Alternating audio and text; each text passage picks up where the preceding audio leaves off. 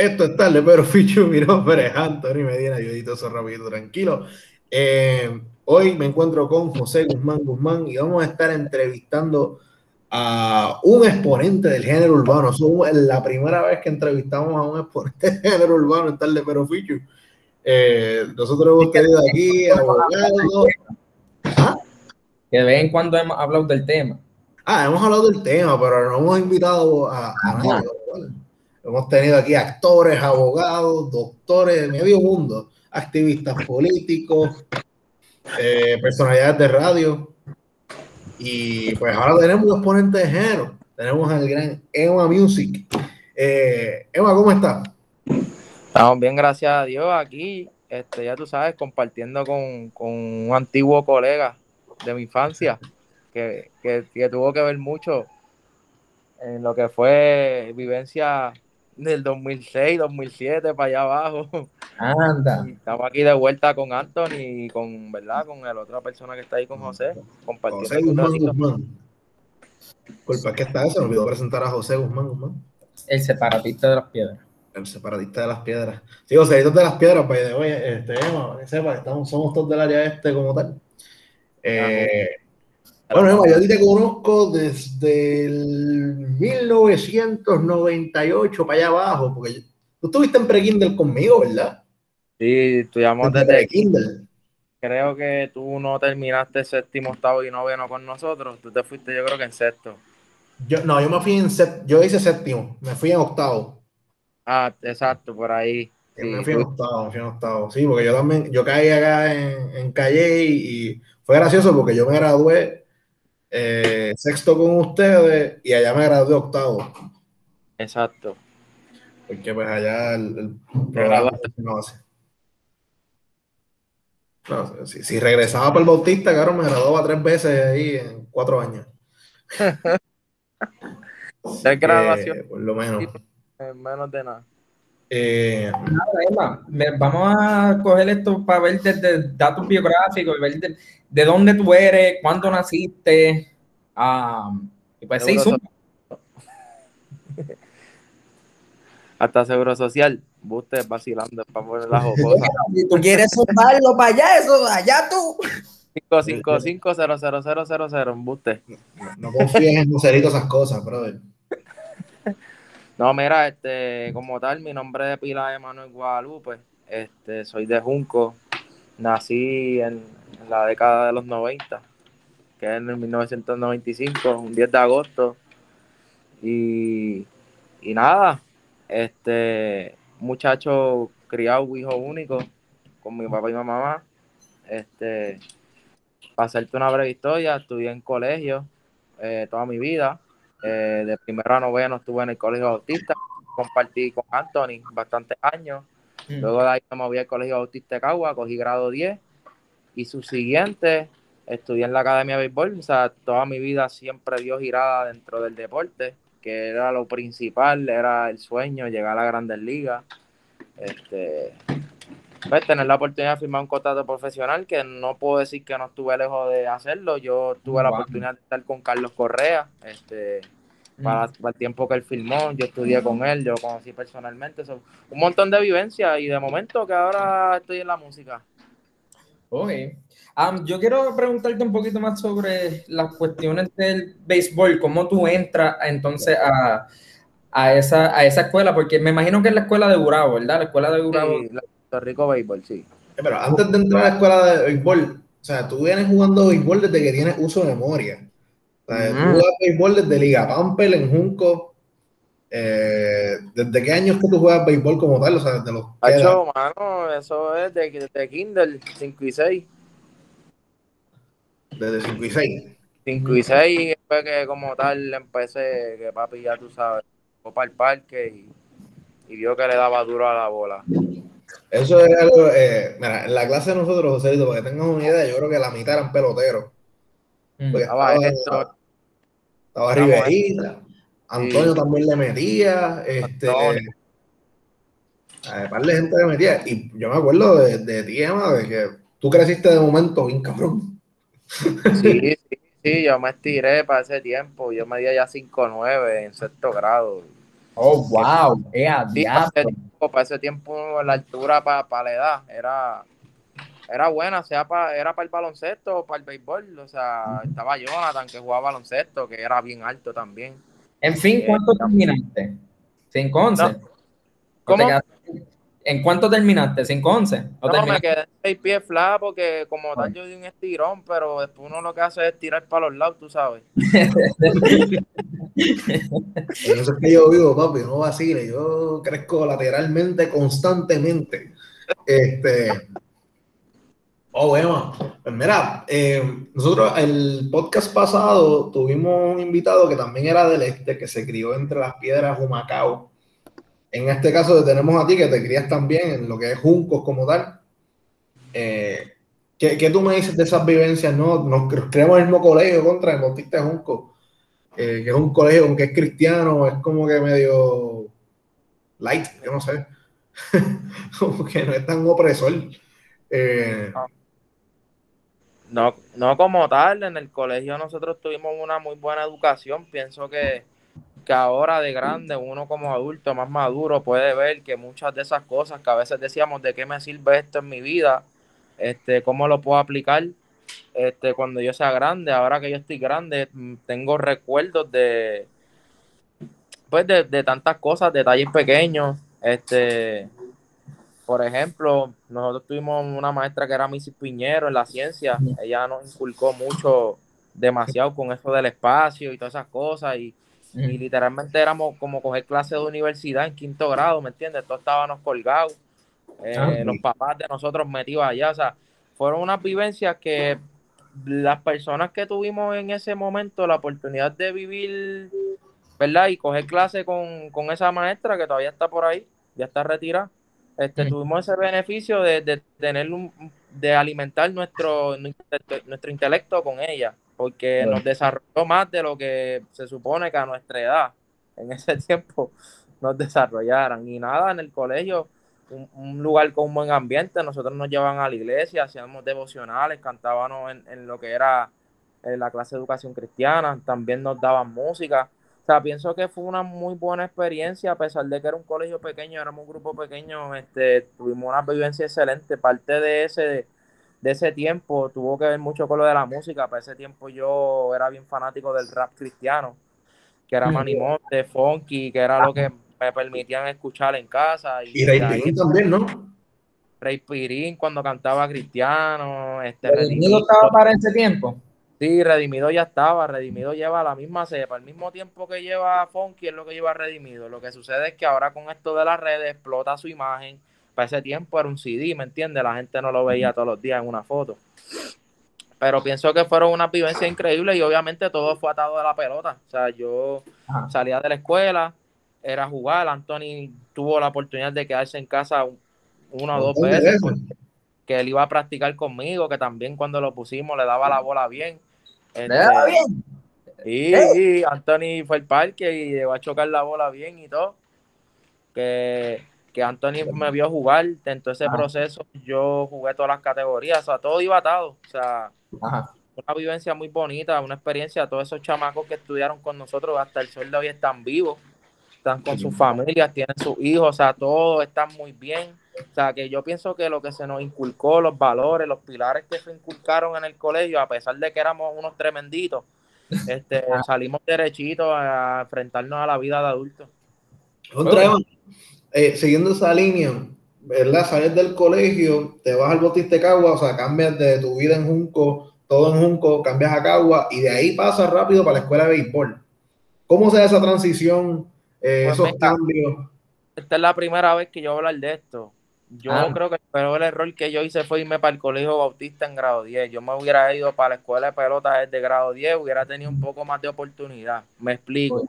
No es que el colegio Bautista fue malo, el colegio Bautista, pues yo jugué, seguía jugando pelota, pero allá, allá pues perdí un año de lo que, mira, se me descarga, está descargando esto. Perdí un año de, ahí está cargando, está cargando. ahora.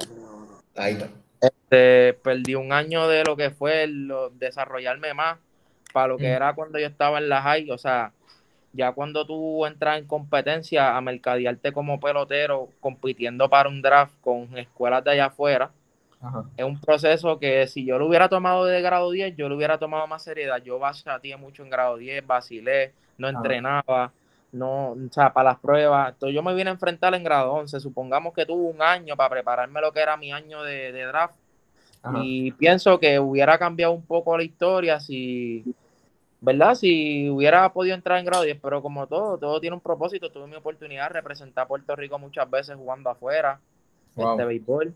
Eh, eh, ¿en qué, este, eh, ¿Cómo lo representa? ¿En, en qué equipo? Qué, tuve, en qué liga? La primera oportunidad que tuve de viajar como pelotero así fue a los 12 años. Fui para República Dominicana. Salimos los periódicos y todo allá. Este, fue una muy buena experiencia. Este, jugar acá en el país de uno es bien rico. Eh, uno se divierte, pero cuando tú te pones en ese pecho Puerto Rico, sea para lo que sea que vaya a hacer, hecho, uno es otra vibra, es otra, otra sensación, man. Uno juega, este, la, la, la adrenalina es otra este, tú quieres ser, demostrar que eres mejor, ¿verdad? Además de que estás compitiendo. Y, nada, fue muy buena experiencia. Luego de ahí, ya tú sabes, viajé más veces. Este, y esa experiencia también se, marca igual, como vuelvo y te digo, experiencia de vida, conoces culturas de otros países, este, aprende otras palabras, otras jergas, como digo yo. Mm. Y, y, todo ese proceso fue atado. Yo en la academia viajé mucho, aprendí mucho, estuve muy cerca de Grandes Ligas, vi cómo era toda, toda, todas esas cosas. So, quiero, ahí, porque tú me cuentas que tuviste la oportunidad de, ¿verdad? Para practicar con Correa y, viendo ¿verdad? el éxito que tiene Correa ahora mismo. Eh, ¿Qué tuviste en un tipo como Carlos Correa que de, chamaquito se veía que iba para grandes ligas o, o, sea, se notaban los niveles entre los diferentes jugadores? Para hacerte un breve por lo menos tuve la oportunidad de vivir lo que fue su transcurso a Correa desde grado 11, ya lo tenían fichado. La diferencia es que él no estaba posicionado para ser número uno en el draft. Él aumentó su valor en grado 12. Eh, Correa tuvo un trato especial. Él, no, él ya no practicaba como todos los demás jugadores. Él, él le hicieron un plan de entrenamiento, pero era que la academia sabía que el producto que estaba vendiendo era el producto más cotizado de toda la historia de Puerto Rico en ese momento por un draft. Porque está Iván Rodríguez, está Yadiel Molina, está toda esa gente, pero esa gente drafteó en ronda este, que ellos fueron buenos después. Y Incluso muchos de draftearon. Exacto, draftearon y llegaron a grandes ligas con pues fajándose, pues ya corre a ver un producto que se veía que era cara de una franquicia.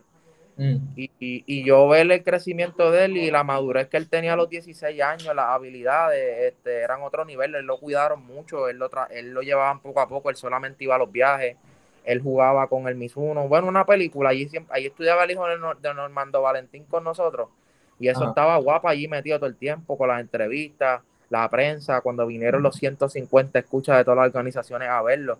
O sea, ah. fue una experiencia muy, muy bonita porque él tenía todas las de ganar, también tenía beca full allá en Miami.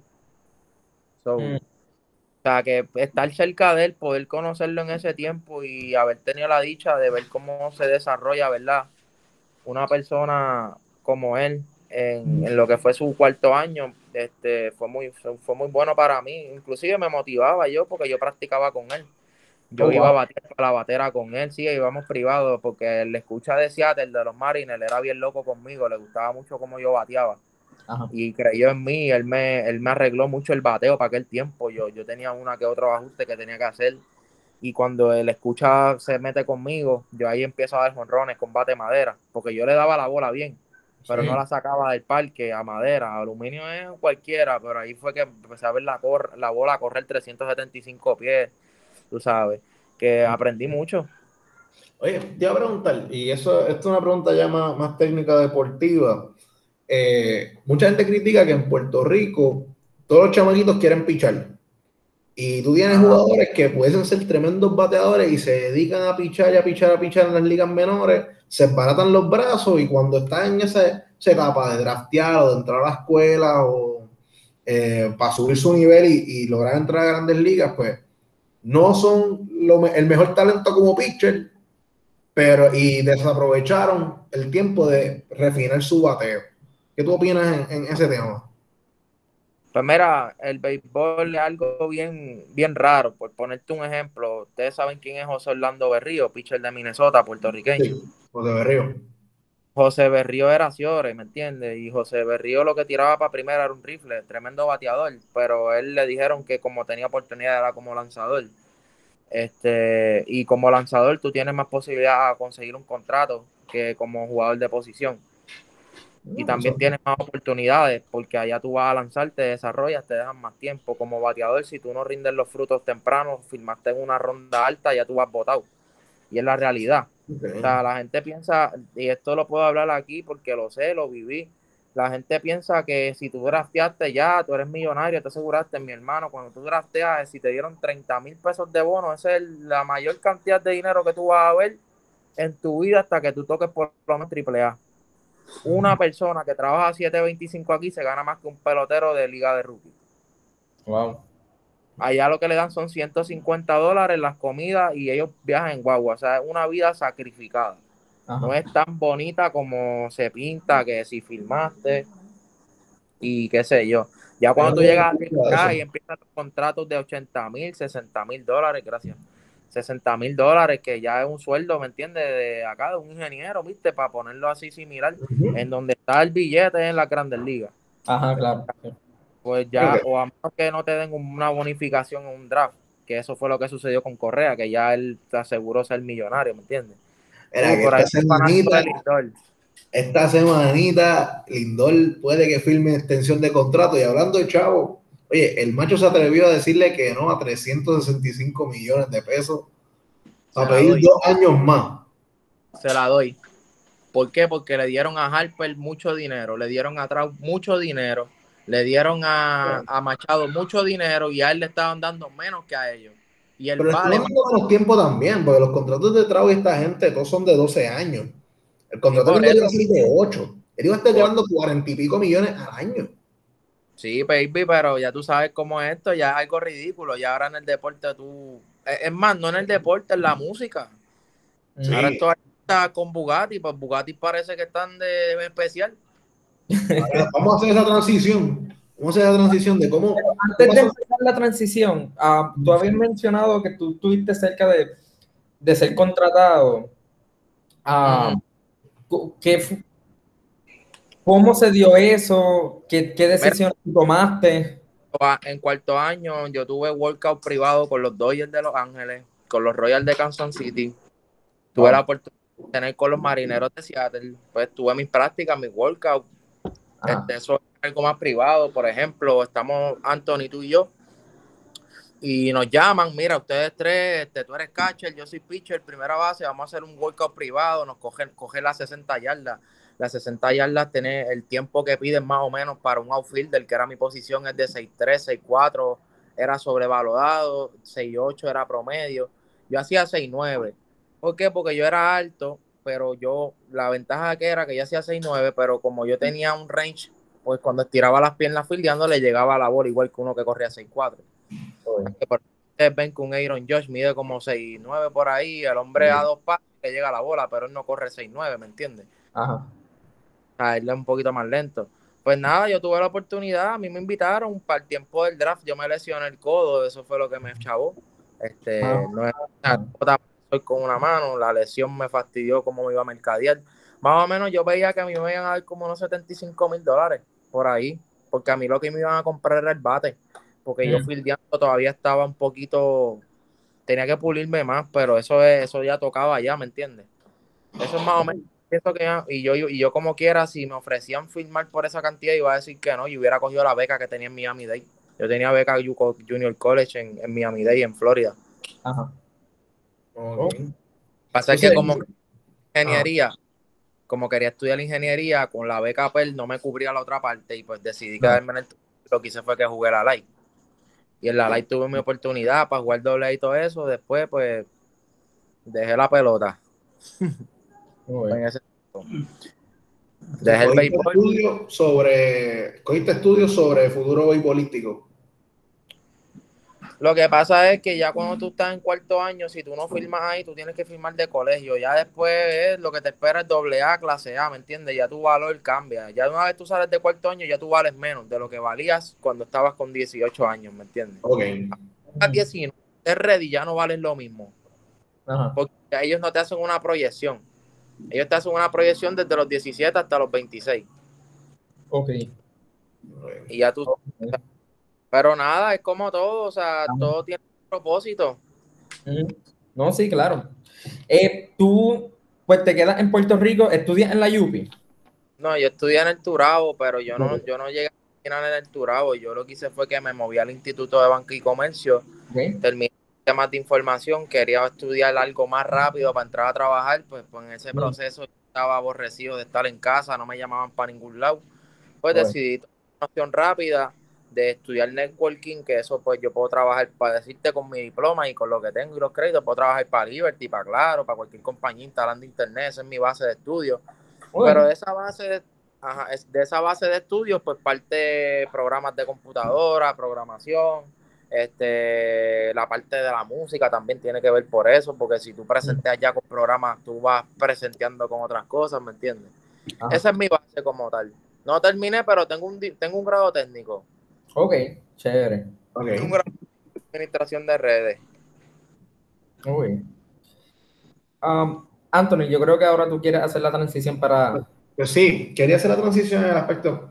Salimos de, de tomar una carrera en el béisbol de forma profesional, entramos a una carrera académica. ¿Cómo entras al mundo de la música? Porque yo sé que, por lo menos antes de, de la pandemia, yo recuerdo ver muchos live tuyos. Yo estaba viviendo en Irlanda y yo veía los live tuyos de eh, cantando en Santurce, moviéndote por un par de lugares. Este, ¿Cómo se da esa transición de meterte al, al- al género urbano eh, Pues mira. más de lleno? Pues mira, este, la transición para la música, ya la música venía, este, venía pensada desde ya, yo en el colegio me había trepado a rapear de rap de Manny Montes cuando hicimos lo de, ay, una, una, era un, un drama de la pasión, tú sabes que ellos hacían dramas de, de la pasión de Cristo, Ajá. de la pues para ese tiempo Manny Montes había tirado una canción que se llamaba Nacer, Morir, Resucitar, él lo hizo yo lo creo, por eso soy un inmortal.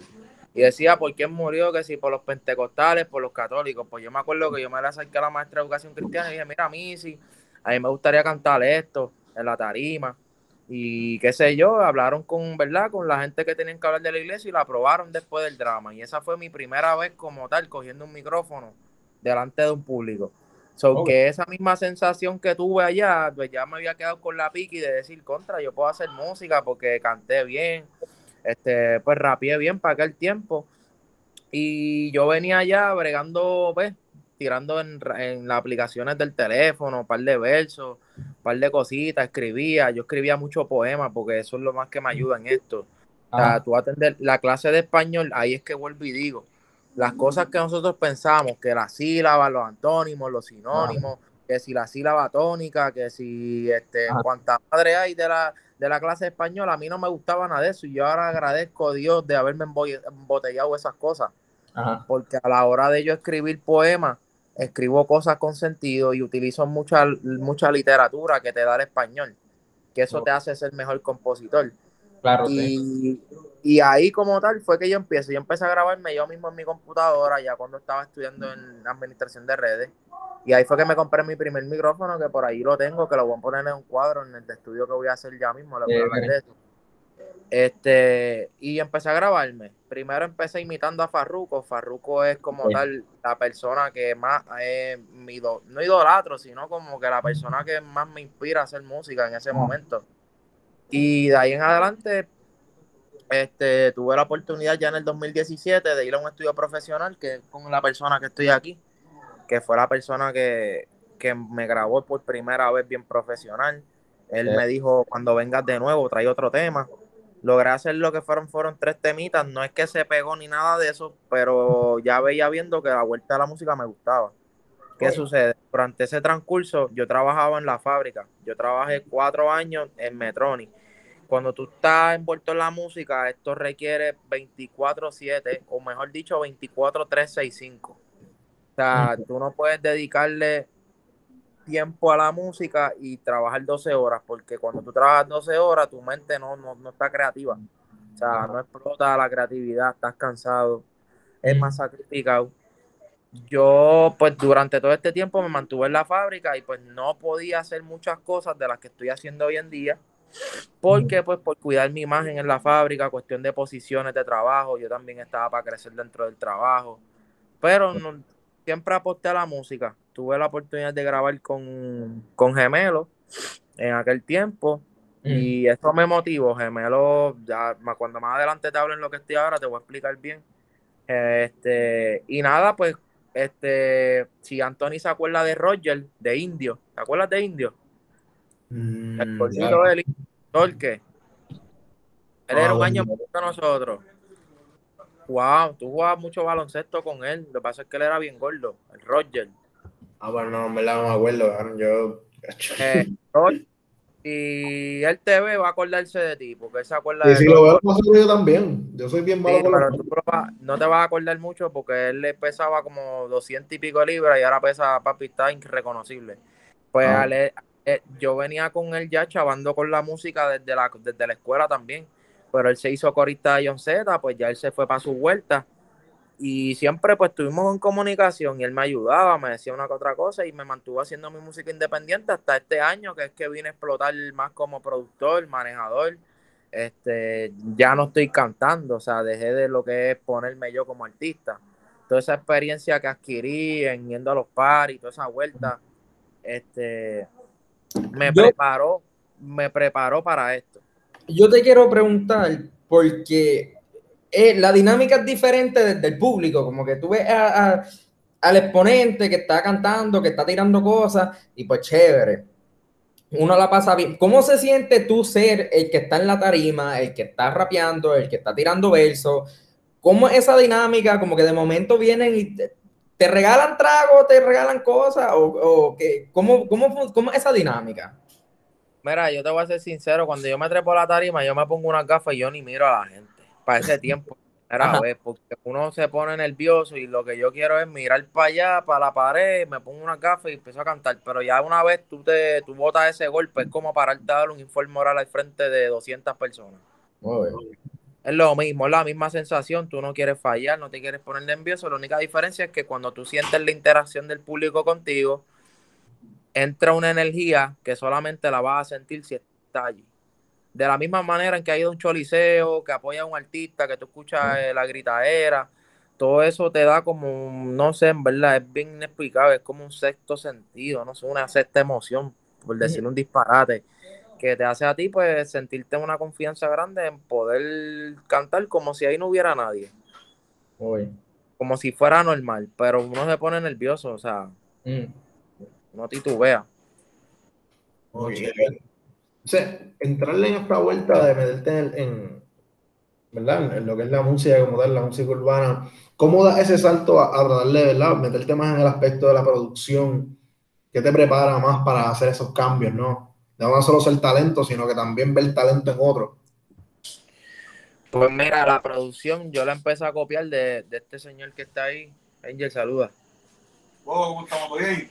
Estamos montando un seteíto que vamos a hacer, va a ayudarme ahí con un ritmo y algo. Este, él, como te dije, él fue la primera persona que tuve la oportunidad de grabar y cada vez que iba a grabar yo me ponía a mirar. Porque tú sabes que uno aprende mirando. Me ponía a mirar, como grabé ya más de 10, 12, 15 canciones con él. Pues, pues ya yo venía, este, veía lo que él hacía, me metía para YouTube. Veía lo que él hacía, me metía para YouTube y le preguntaba y empezaba a tal. Pues y yo aprendí ya lo que fue a bregar un poco el Pro Tour. No fue hasta el año pasado que me había quitado ya de cantar y decidí comprarme mi seteo. Y, empecé a darle yo solito. Darle el piso. Me, me, separé un poco más de lo que era cantar yo a empezar a, a bregar lo que es una producción de voces. Porque la producción se divide en grabación de voces y el que hace ritmo. O sea, hay gente que hace ritmo y voces y hay gente que graba voz y no hace ritmo, que ahí estoy yo ahora. que todavía no llegaba a la parte de, me arrepiento mil veces no haber cogido las clases de piano, de lo único que me arrepiento, pero estamos activos en eso. Y nada, este eh, el proceso fue muy bueno porque mientras yo no estaba cantando, yo me pasaba viendo mucho YouTube. YouTube yo pienso que es una herramienta que te enseña más que la misma universidad hoy en día. YouTube, es, yo aprendí mucho a tocar piano. Ahora que tú hablas de piano, pues de ahí fue que yo aprendí gran parte y, y uno aprende un montón. Ah, toma. Tengo, tengo 11. Hello, mala mía. Quiero. Cable ahí. Este, eh, ¿Qué tú me explicas sobre eso? Ahora mismo el, el, género urbano está más pegado que nunca a nivel mundial.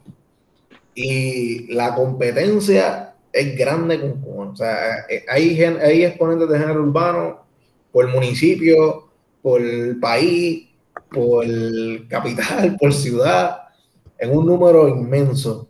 ¿Qué tú crees que uno te, te puede ayudar a, a, tener éxito en este medio y dos, ¿por qué los boricuas están más adelante que el resto? En muchas cosas, quizás en otras no, pero por lo menos el talento que más pega en el mundo ahora mismo son los boricuas.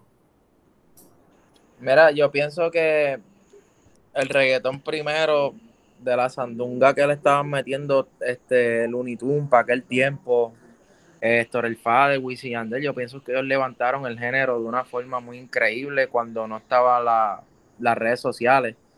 Pienso que ya cuando entran las redes sociales es lo que le da el push a que el género este quede más marcado que el pop, porque acuérdate que lo que es salsa, merengue, todos los otros géneros, pues no venden una película como la que te vende un Anuel, como la que te vende Bad Bunny, te llenan los ojos con lujo, fama, dinero.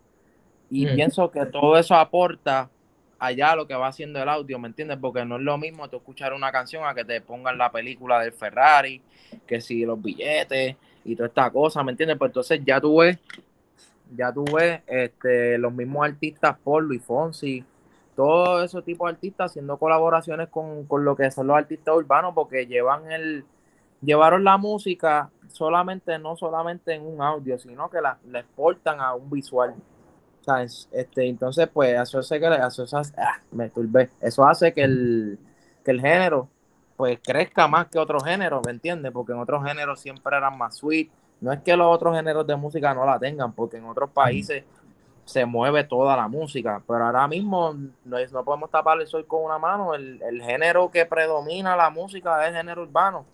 Eh, se, se, quedó con el negocio, todos los artistas que hacían pop ahora cantan reggaetón, aunque sea re, melódico, pero can, lo cantan porque es lo que suena, tú vas a los premios, lo que hay son, todos se lo llevan los artistas urbanos, la, la o sea, los mexicanos ahora sacaron esto del trastumbao, ¿me entiendes? Para tratar de sacar otro, otro tipo de género. Que no, yo no, yo no lo escucho, no creo que lo haya escuchado.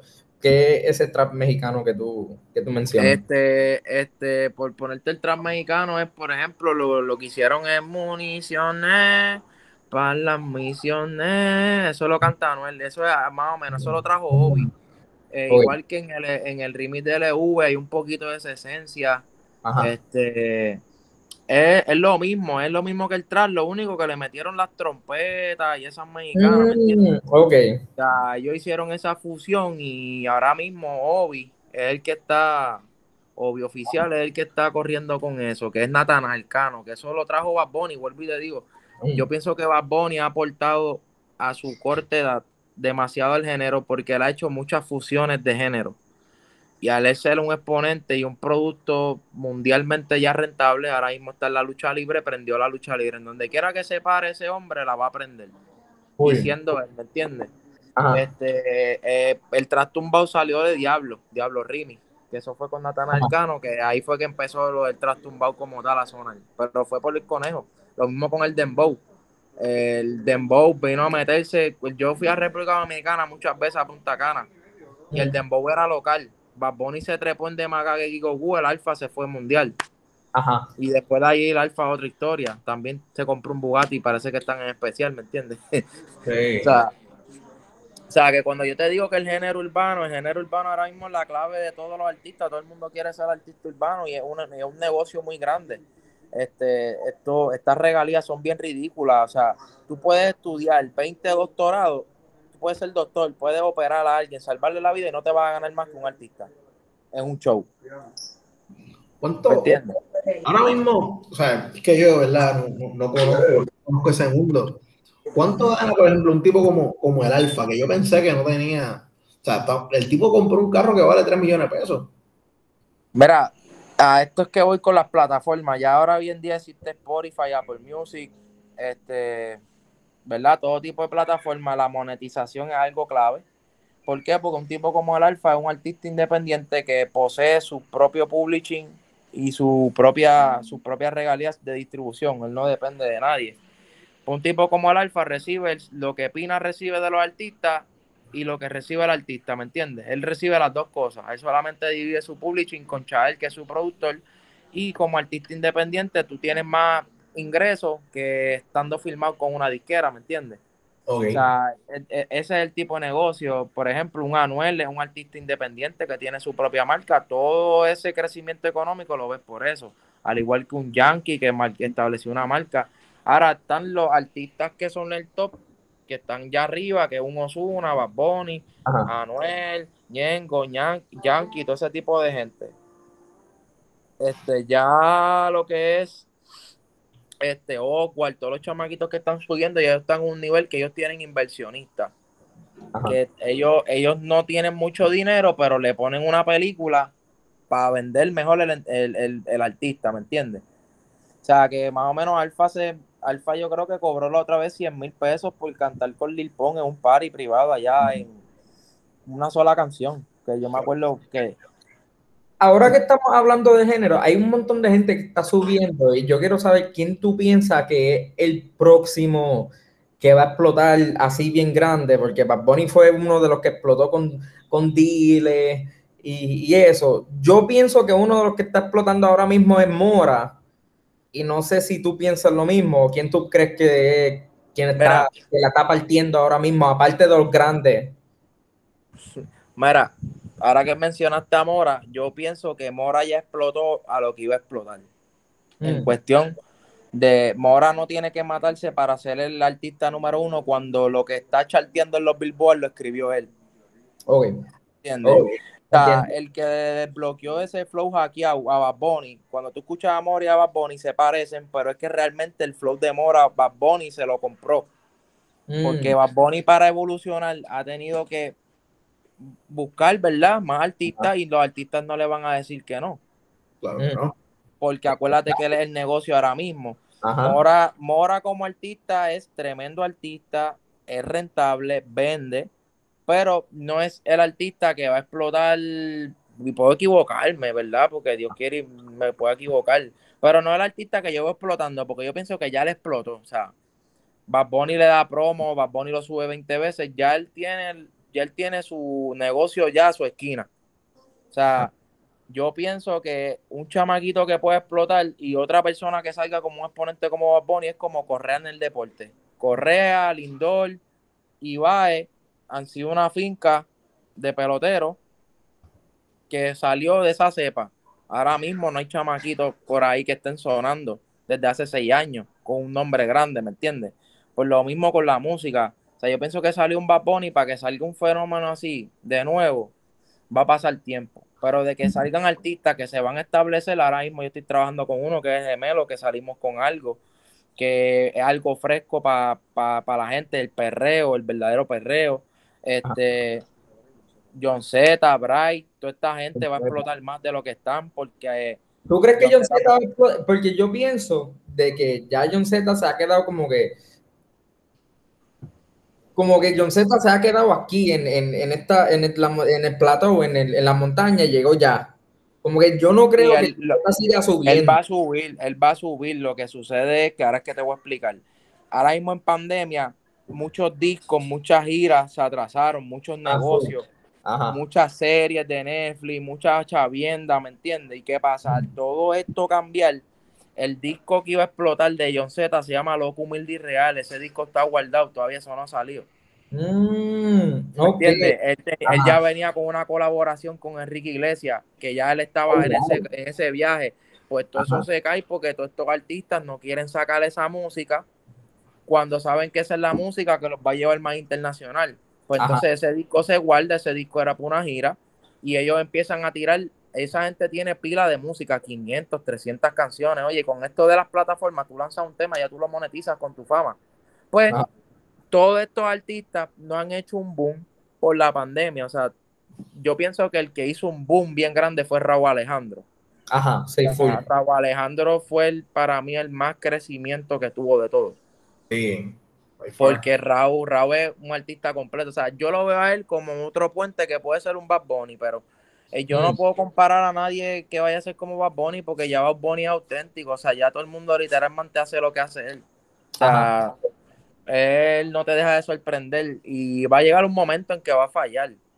Ajá. Pero para que un artista supere eso, no creo. O sea, bien difícil. Van a ser- ver artistas buenos, van a ver artistas que, que canten bien, que peguen, que suenen. Ni, ni el mismo Jay Cortés tiene la habilidad para sobrepasar a Bad Bunny, ¿me entiendes? Que para mí es un compositor que yo, que yo respeto mucho y Jay Cortés está en la cima ya con el, ya le, ya le top, ¿me entiendes?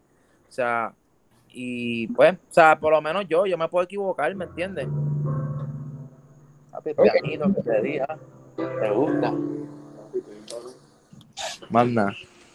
Aquí, aquí. ¿Estás trabajando en alguna producción nueva o pronto, o sea, vaya lo que vas a hacer primero? Ya tú sabes. Dime. ¿Estás trabajando en una producción nueva? Este, ¿Vas a tirar Pues mira, sencillo? ahora, ¿Vas a tirar- ahora ahora mismo aquí, este, yo tengo un artista que se llama Joe Fontanes, que ese es mi proyecto, fuera de lo que es el proyecto de Gemelo, que no les he hablado de eso. Y aquí, pues, este, estamos arreglando lo que son. Ella grabó un tema en otro estudio, se trabajó una base, una pista que a mí no me gusta, no me agrada. Siento que el tema de RB se puede convertir en trap. Este, y pues vamos a trabajar, pues cuando termine aquí con ustedes, ¿verdad? Vamos a trabajar lo que es el ritmo. Ya la, la mezcla está hecha y así, las voces están hechas. Sería ya sacarle un nuevo ritmo, cambiarle la vuelta a la, a la música para que, para que coja más vida esa canción. Y de lo demás, este, pues que estoy trabajando con Gemelo. O sea, esa vuelta entré hace, dos- hace un mes, igual que con Dante La Movie, que es el productor de, de lo que fue Rebota. Este, y nada, estoy con en la vuelta. Sí, Dante La Movie fue el que, produ- el que tuvo la producción de Rebota. Duro. Este, y habla ah, muchos temas más. Háblame, él ha trabajado temas con Howard y todo, pero el tema que así, que, que es el más conocido de él, pues fue Rebota, que fue el que creó literalmente a Wayne. Ajá, sí. So, ¿Dónde tú te ves de aquí a, digamos, tres, cuatro años? pues mira, baby, si voy al paso que voy, que gracias a Dios, después que renuncié a mi trabajo, me va súper bien. Ya la semana que viene voy para Miami con gemelos, vamos a estar allá, después vamos para Glass Empire, que es la compañía de Enciseja, que vamos a ver qué negocio sale. Yo hace dos meses atrás estaba en una fábrica allí quejándome que no quería hacer eso toda la vida y ya la semana que viene estoy montado en un avión para Miami, ¿me entiendes? Que yo decirte cómo me va cuatro años, te puedo decir que yo quiero verme súper brutal, pero no quiero anticiparlo porque pienso que Ah. no me he puesto a anticipar las cosas y ha salido bien, entonces no quiero hablar algo aquí. Sí, sí, sí, te entiendo. me, me, me, me, estrelle, ¿me entiendes? Ah, pero sí, por sí, lo que sí. les puedo decir que voy muy bien. Este, Ah, está todo el mundo creyendo en mí. Ahora mismo tengo los likes prendidos en Instagram. Si van para allá, tengo un burdel allí, tengo un putero, por decirlo así, es la realidad. Si ustedes se meten a mi Instagram, van a ver el despingue que hacemos a las 3 de la mañana. Estamos metiendo 1500 personas. O sea, dejé de cantar y me ha ido mejor como productor, manager, este, estratega, este, director de campaña. Este, estoy como Pina. O sea, me veo así como Pina, de verdad. Te puedo decir eso. Bueno, pero, Esa- si esa es mi meta. usa. Por favor, para que me dé una trillita. Sí, claro que sí. Ah, una trillita. Contra Emma, pues qué bueno ah, saber que estás bien, que, que te está yendo súper bien en tus proyectos, que estás echando para adelante. Eh, ¿Algo más que quieras promocionar para ir cerrando? Mira, pues este ya esta semana, mañana tenemos una reunión, este va a salir Jeringosa. Jeringosa es un tema que Gemelo trabajó con Brian Z. Eh, estamos trayendo como Bad Bunny pegó la Champion, como se han pegado cosas por ahí. Todo el mundo sabe que Jeringosa se hablaba mucho en la escuela. pues no se había hecho en el género un tema en jeringosa. Este, el tema se llama este, si, este, jeringosa así mismo, pero el coro dice, ay mami, si yo te parto, si te cojo te parto, entonces se dice, ay mami, chiste, chique, eh, dice, Chiste, chipal, espera, chiste, chipal, chito, chiste, chiste, chipal, ticho, chiste, chipal, chito, chi- chiste, chipal, chito. Las chamacas se ponen nerviosas, si me le pego y le hablo en jeringosa, en clave le invito para el cuarto y le dije, chillo, chiste, chipal, chito, yo soy el más chica, chibrón. Como te digo, chiquilón, a ti te doy con no y sin don. Este, qué sé yo, algo así. Pero es así el tema, ¿me entiendes? Espero que Eso salga sale el mucho nueve. mejor que el Eso intento sale el nueve. de- No, pero el Eso intento de jeringosa de Dayanara Torres en los 90. Lo puedes buscar en YouTube para que te rías. Exacto, ¿me entiendes? Que esa jerga, cuando eso salga, se va a volver todo el mundo loco porque es un perreo. Es un perreo, mira, pero que tiene un tucuteo sólido. Que y entonces Bray, el video es un concepto japonés, Flow Street Fighter, como un videojuego. Este, Oh. que se montó, se hizo una película ahí, que ese es el proyecto. Literalmente ese es el proyecto que estamos apostando en él. Hay 30 mil dólares invertidos ahí que ese es el bebé. De ese va a explotar lo, ya hay música cosechada para, para ¿verdad? Pa- porque si eso se pega, tenemos con balas, tenemos dos, tres balas buenas comerciales que, que van a mantener ahí, ¿me entiendes? No es como que salimos con uno y no tenemos, no. Tenemos mejor que lo que está, va a salir Mm. eh, que es lo que se va a grabar, pero todo el mundo pendiente en los proyectos. Penelope Casanola es una artista cubana que, que reside en Miami, que está colaborando con nosotros. El Prefe, otro artista, sale un tema que se llama Gomi, alguno, que sale este jueves, que arrancamos con eso como tal, que es de él, pero como tal, de gemelo gemelo, el proyecto de nosotros, Mm. arrancamos el 9. Pero ya desde ahora se prende. Igual con Dante la Movie, que viene con un perreo ahí, Flow Batusi, ya Ah. tú sabes. Para aprender esos po en calle y en, en todos esos lados. Pues duro. Pues nada, Emma, zumba aquí tus redes y zumba. Pues mira, mis redes son arroba emamusicpr, es mi cuenta oficial. Van a encontrar la de los likes, las pueden seguir, pero es que yo no puedo permitir que me bloqueen Instagram por enseñar cosas que no podemos enseñar. Este, Emma Music PR en todas las redes. En Facebook me puedes conseguir como Emma Music. YouTube, tengo canal de YouTube. Actualmente está mi contenido viejo ahí, pero como tal, lo que voy a postear por aquí son las redes de arroba yo Fontanes PR y, a- y arroba el gemelo y arroba Dante la movie, que son los proyectos que estamos trabajando. Este, si estás buscando productor musical, arroba Angel Melody, o me tiran a mí también, cuadran cosas con él, que también está tremendo productor. Muchas gracias, Emma, por, por compartir con nosotros este rato, contarnos tu historia, hablar de tantos temas, porque hablamos ahí de béisbol, hablamos de, de medio mundo. No, y no, que no sea la primera vez, que en una próxima ocasión Claro que sí. vayamos a abundar con cosas nuevas. Cualquier cosa que tengas que me avisan, brother. Confianza siempre. No, claro que sí. Yo lo que voy a hacer también es que voy a tratar de acomodarte un par de entrevistas con estas personas para que tengas crecimiento en tu podcast. Es tremenda oportunidad. Lo, lo único que te voy a decir para que te corra bien brutal, investigalos bien, este, qué tú has hecho, papá. Cuando vengas con esas preguntas, te ve una entrevista eh, fuerte, ¿me entiendes? Ya tú Claro sabes. sí. Que ellos vean que tú estás ready to go. Contra, pues, gracias, Emma. Bueno, Joséito, suma tus redes para ir cerrando esto. A mí me pueden seguir en Joselito underscore 2898. Eh, a mí me pueden seguir a Anthony JML1 y sigue a Tarde Pero Fichu en Twitter e Instagram, donde subimos nuestro contenido, fotos de nuestros invitados, las grabaciones, tú sabes, todos los lunes. Ahí viene un podcast de nosotros. Muchas gracias, Emma. Nos vemos. Activo, gracias a ustedes. Perfecto. Joséito Sierra. Feliz cumpleaños, mi gente. Anthony, pues estate pendiente que yo